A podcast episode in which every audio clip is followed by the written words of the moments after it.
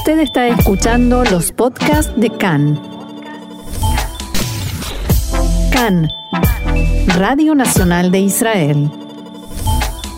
Hoy domingo 31 de octubre, 25 del mes de Heshvan, estos son nuestros titulares. El primer ministro Naftali Bennett encabeza la delegación israelí que viaja hoy a la cumbre climática en Glasgow. Siria acusa a Israel de un nuevo ataque contra milicias pro-iraníes en su territorio, esta vez a plena luz del día. Hackers iraníes se infiltraron en sitios israelíes y obtuvieron datos de gran cantidad de usuarios.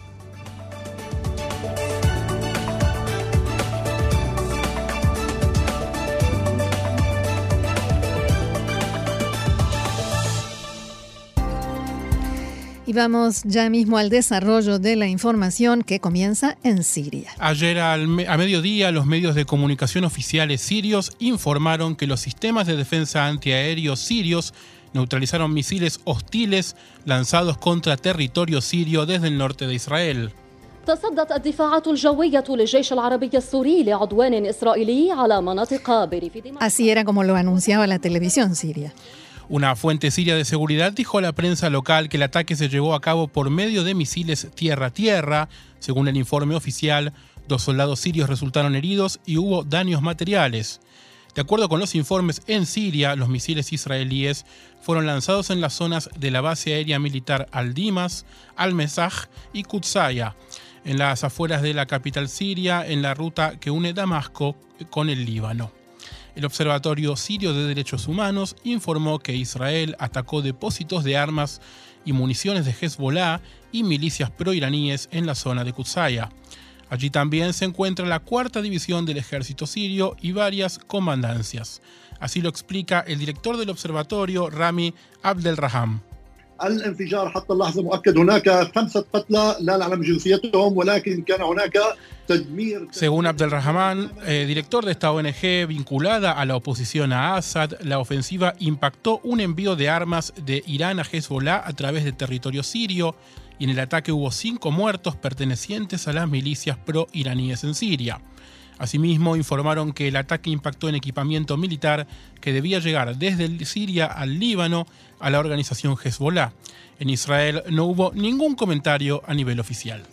Y este fin de semana, más precisamente el viernes por la noche, en los puestos de observación de Tzal, en el norte del país, fue detectado un hombre que cruzaba la frontera desde el Líbano en la zona de Metula. Gran cantidad de efectivos fueron enviados al lugar, como así también los voluntarios de seguridad de la localidad. Tzal disparó proyectiles luminosos que se pudieron ver y escuchar con claridad en la zona de la Galilea. En un momento de la búsqueda, los habitantes de algunos de los barrios cercanos a la frontera recibieron la orden de encerrarse en sus casas y cerrar puertas y ventanas. Tras media hora de persecución, el infiltrado fue atrapado en el patio de una casa que se encuentra a unas decenas de metros de la frontera con el Líbano. El hombre fue atrapado por los voluntarios, los civiles, del Servicio de Seguridad de Metula y no estaba armado. Después se supo que se trataba de un ciudadano sirio que ya había intentado infiltrarse a Israel exactamente en el mismo lugar hace un mes. En ese momento fue detenido por el ejército libanés. Este fin de semana fue interrogado en Israel y finalmente devuelto al Líbano. Un grupo de hackers denominado Black Shadow anunció en la tarde de ayer a través de su cuenta de Telegram que logró infiltrarse en los servidores de la compañía CyberServe que brinda servi- servicios de desarrollo de aplicaciones y mantenimientos de sitios web en Israel. El grupo publicó en el mensaje los nombres de los sitios en los que logró infiltrarse, como CAN, la Corporación Nacional de Radiodifusión de Israel, O sea, nosotros. nosotros, eh, Pegasus, el- una, eh, una empresa de turismo, el sitio del puerto de Haifa y otros. También publicó datos de usuarios de las empresas de transporte Kabim, Dan y el sitio de citas, de citas románticas Atraf. Los usuarios de Atraf pertenecen a la comunidad LGBT y por ello la noticia generó preocupación sobre la información personal que pudiera divulgarse, como nombres de personas que aún no se han dado a conocer públicamente, en algunos casos ni siquiera con sus familias, como homosexuales. La Asociación para la Igualdad LGBT en Israel pidió a la Dirección Nacional Cibernética que actúe con urgencia para evitar fugas de datos y agregó que la divulgación de dicha información personal es un peligro para la salud mental de los usuarios. Mientras tanto, este mediodía el grupo Black Shadow publicó una amenaza. Va a vender o publicar la base de datos de este sitio Atraf si no recibe un millón de dólares en 48 horas. Si recibimos el dinero, por supuesto, no publicaremos, decía el mensaje.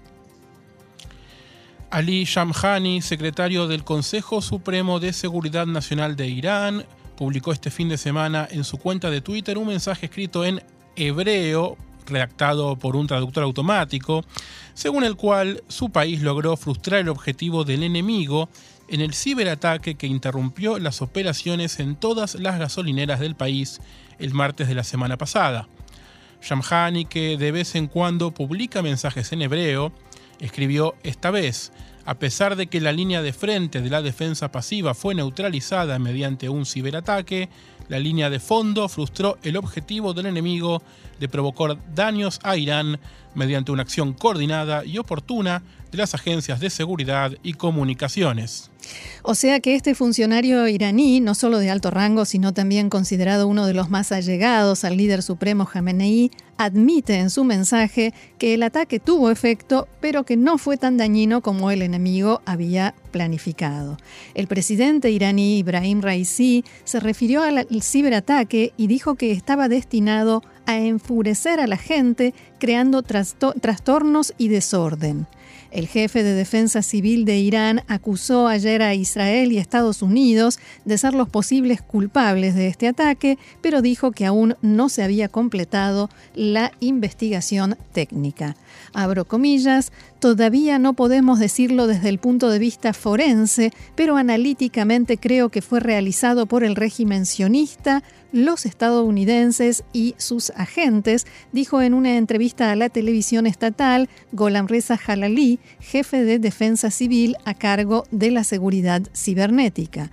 Jalali dijo que, según las investigaciones ya completadas, Irán está seguro de que Estados Unidos e Israel son responsables de los ciberataques a los ferrocarriles de Irán en julio y al puerto, al puerto Shahid Raja'i, en mayo de 2020. Ayer en la primera jornada de la cumbre del G20 en Roma, los líderes de las 20 economías más grandes del mundo aprobaron un impuesto mínimo global destinado a evitar que las grandes empresas oculten ganancias en los paraísos fiscales y también acordaron llevar más vacunas contra el COVID-19 a las naciones más pobres.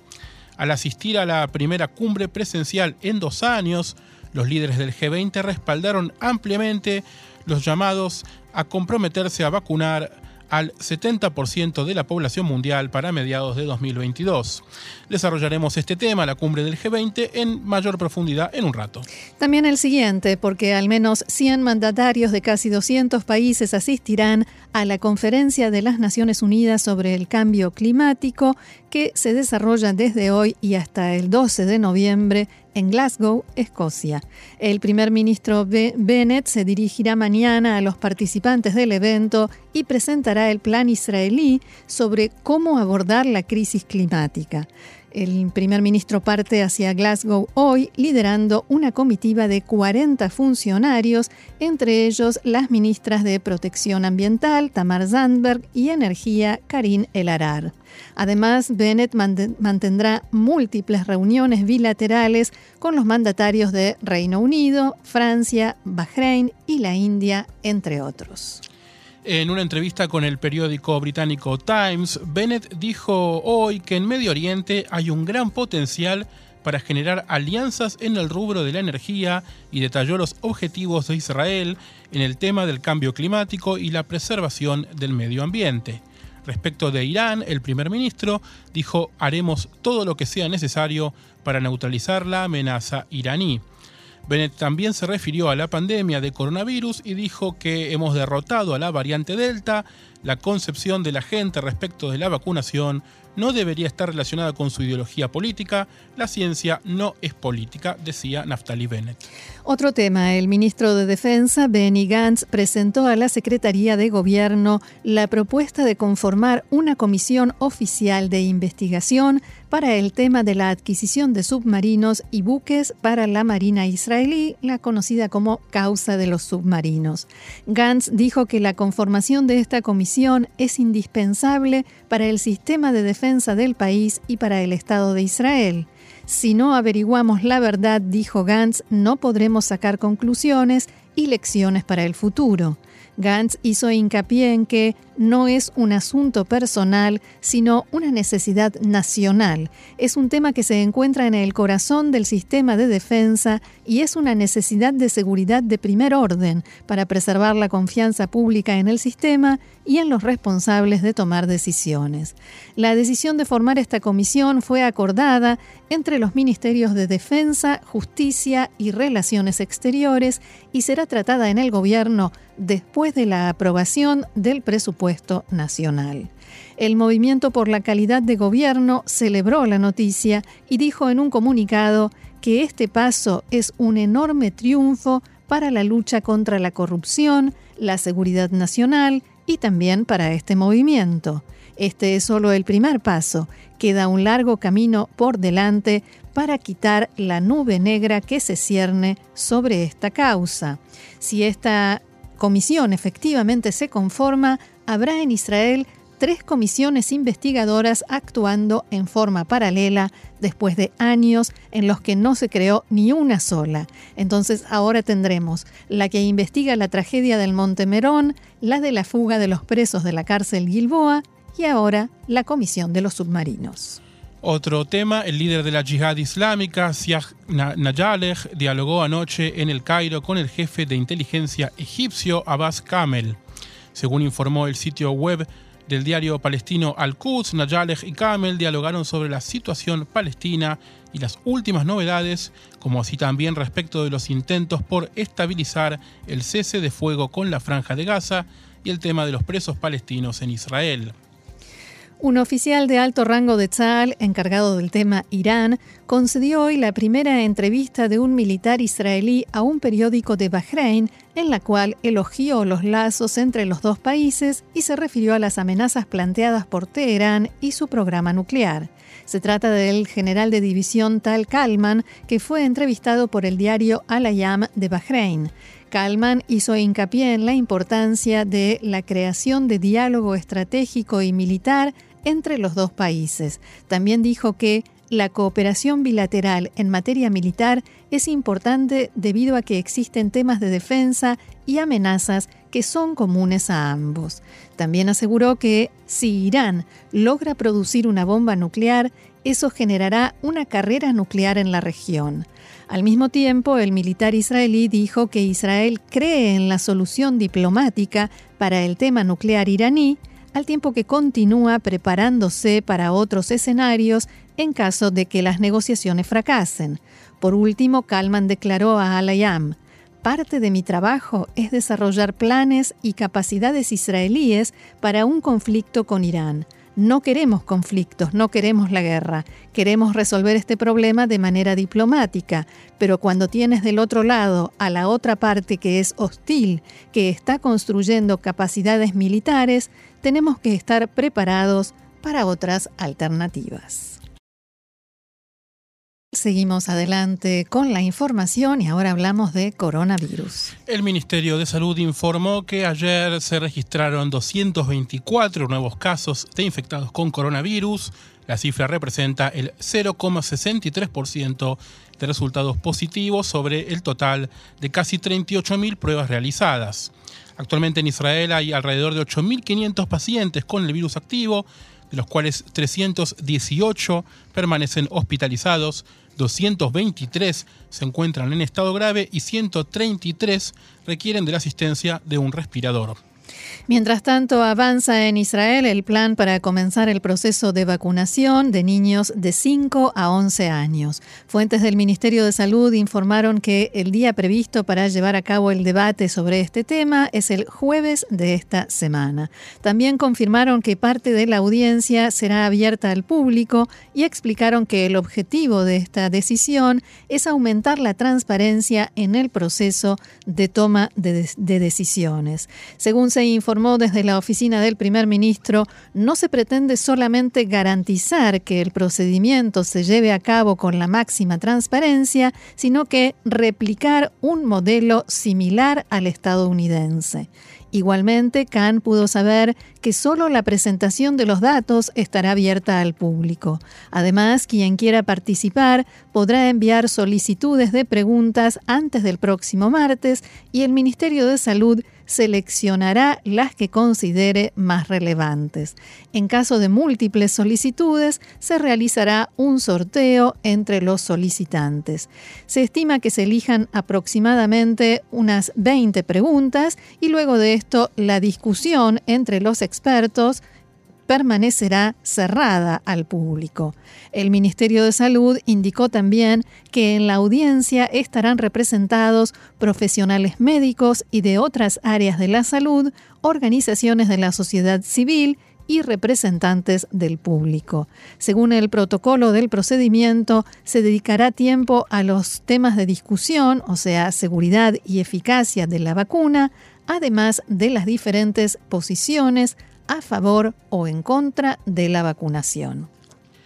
Desde el Ministerio de Salud indicaron que Israel podría comenzar a vacunar a los niños de entre 5 y 11 años dentro de un mes, aunque según información a la que, actuó, a, la que tuvo acceso Khan, esto podría ocurrir antes. Tal lo confirmado, una vez comenzado el proceso de vacunación, este se llevará a cabo en centros de salud y escuelas de la manera en que se venía realizando con jóvenes de mayor edad. Por otra parte, se espera que el primer envío de vacunas, que se administrará en una dosis, frasco y tapa diferente, llegue a Israel el próximo 15 de noviembre. Fuentes del ministerio recalcaron que es un tiempo prudente para que una vez superada la etapa de debate y aprobación, se pueda comenzar el proceso de vacunación. Sí, eh, las vacunas para los niños van a tener color naranja, no el eh, violeta ese típico de las vacunas que conocemos hasta ahora del frasquito. Eh, mm, una gran diferencia para que no haya lugar a equivocaciones ni a confusiones sobre qué vacuna se les administra. Es, prudente. sí, sí. La siguiente información nos habla sobre la aparición de una nueva variante de coronavirus. Según un estudio publicado en Suecia este fin de semana, la nueva variante conocida como A30 y detectada en pacientes en Suecia, Angola y Tanzania es más resistente a las diferentes vacunas existentes contra la enfermedad.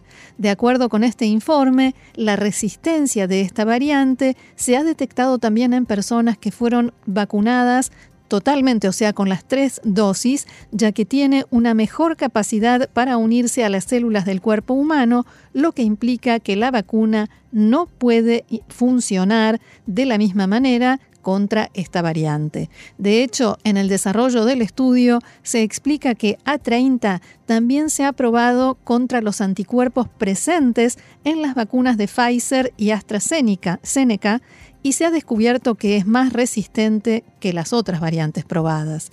Si bien en el estudio se indica que A30 podría ser una seria amenaza para la lucha global contra el coronavirus, la Organización Mundial de la Salud no la definió como una variante preocupante y según pudo saber Khan, desde el organismo sostienen que se está realizando un seguimiento de la situación en los países donde ya se registraron casos. Por el momento, aquí en Israel, no se informó si la aparición de A30 afectará o no el esquema de apertura al turismo que comienza mañana. En base a las declaraciones de, que hizo la jefa de Servicios de Salud Pública, Sharon Elroy Price, acerca de amenazas que recibió, la policía abrió el jueves una investigación luego de recibir la denuncia formal que fue presentada tras varias publicaciones intimidatorias en redes sociales. Además, Meir Price, marido de Sharon Elroy Price, publicó en su cuenta de Twitter un pedido a la policía de Israel y al ministro de Seguridad Interior para que actúen tras las amenazas contra la vida de su esposa. Según se lee en dicha publicación, Price escribió, Policía de Israel, honorable ministro, dirigiéndome a usted directamente, hay amenazas concretas a la vida de mi esposa. Usted sabe que hay mensajes en las redes, hay números de teléfono, hay llamadas de amenazas explícitas, tienen el material, es hora de actuar ahora antes de que sea demasiado tarde. Horas más tarde, el propio primer ministro Naftali Bennett se refirió al tema indicando que la guerra de los oponentes a las vacunas contra el Roy Price y otros funcionarios debe terminar. Ellos salvan vidas y nos permiten mantener a Israel abierto y funcionando. Recordemos que veníamos hablando y eh, veníamos informando sobre estas amenazas contra el Roy Price y que ya se le había dado un botón de auxilio, lo que se conoce como botones antipánico en América Latina. Anoche el ministro de Seguridad Interior, Omer Barlev, comunicó que la situación en este momento define al Roy Price como una persona amenazada a un nivel muy alto y por tanto se dispuso que reciba protección. Fue en una entrevista que concedió al noticiero de Canal 11 de Cannes, en la cual Barlev también explicó que de regreso a Israel luego de un viaje al exterior, la funcionaria de salud tuvo a su disposición una patrulla policial que la acompañó desde el aeropuerto hasta su casa. También señaló que se está llevando a cabo una investigación a fondo, ya que no solo el Roy Price es víctima de amenazas y advirtió que también el director general del Ministerio de Salud, profesor Nachman Ash, también recibió mensajes intimidatorios. Lo dijo en una entrevista en la tarde de ayer eh, también y esta mañana, entrevistado por Khan, dijo que se siente perturbado por la situación, pero no amenazado y que no cree que tenga que ponerse a resguardo de nada. Barlev también se refirió a la organización La Familia y dijo que las llamadas racistas y violentas en las canchas son inaceptables y señaló que si se les puede impedir que entren en los estadios o se les declare una organización problemática, así se hará.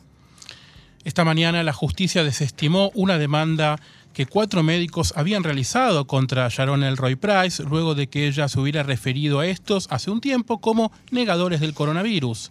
Se trata de una demanda presentada por los doctores Amil Eyal Shahar, Eitan Friedman y Udi Kim Ron, luego de leer críticas formuladas por la funcionaria dentro de un grupo cerrado de WhatsApp en el que figuraban casi 250 profesionales de la salud.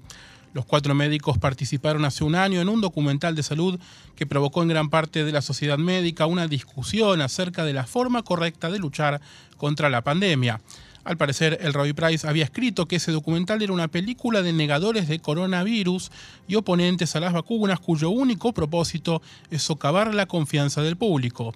Esta mañana el Roy Price llegó a los tribunales de la ciudad de Tel Aviv acompañada de su guardia personal de seguridad para escuchar la decisión de los jueces que rechazaron el pedido y aconsejaron a los demandantes que desestimaran el reclamo. Los demandantes dijeron que estaban dispuestos a aceptar la recomendación siempre que exista un discurso sincero y respetuoso de parte de la funcionaria. Y hay que decir que si bien el Roy Price ahora tiene su custodio, guardia de seguridad, las amenazas no solo están dirigiéndose, al parecer, contra altos funcionarios, sino también contra personal del ministerio en general. Y en las últimas horas, desde el Ministerio de Salud informaron que se estableció una línea directa en la División de Seguridad del Ministerio para denunciar casos de difamación y amenazas para estos empleados eh, públicos que están sufriendo esta situación.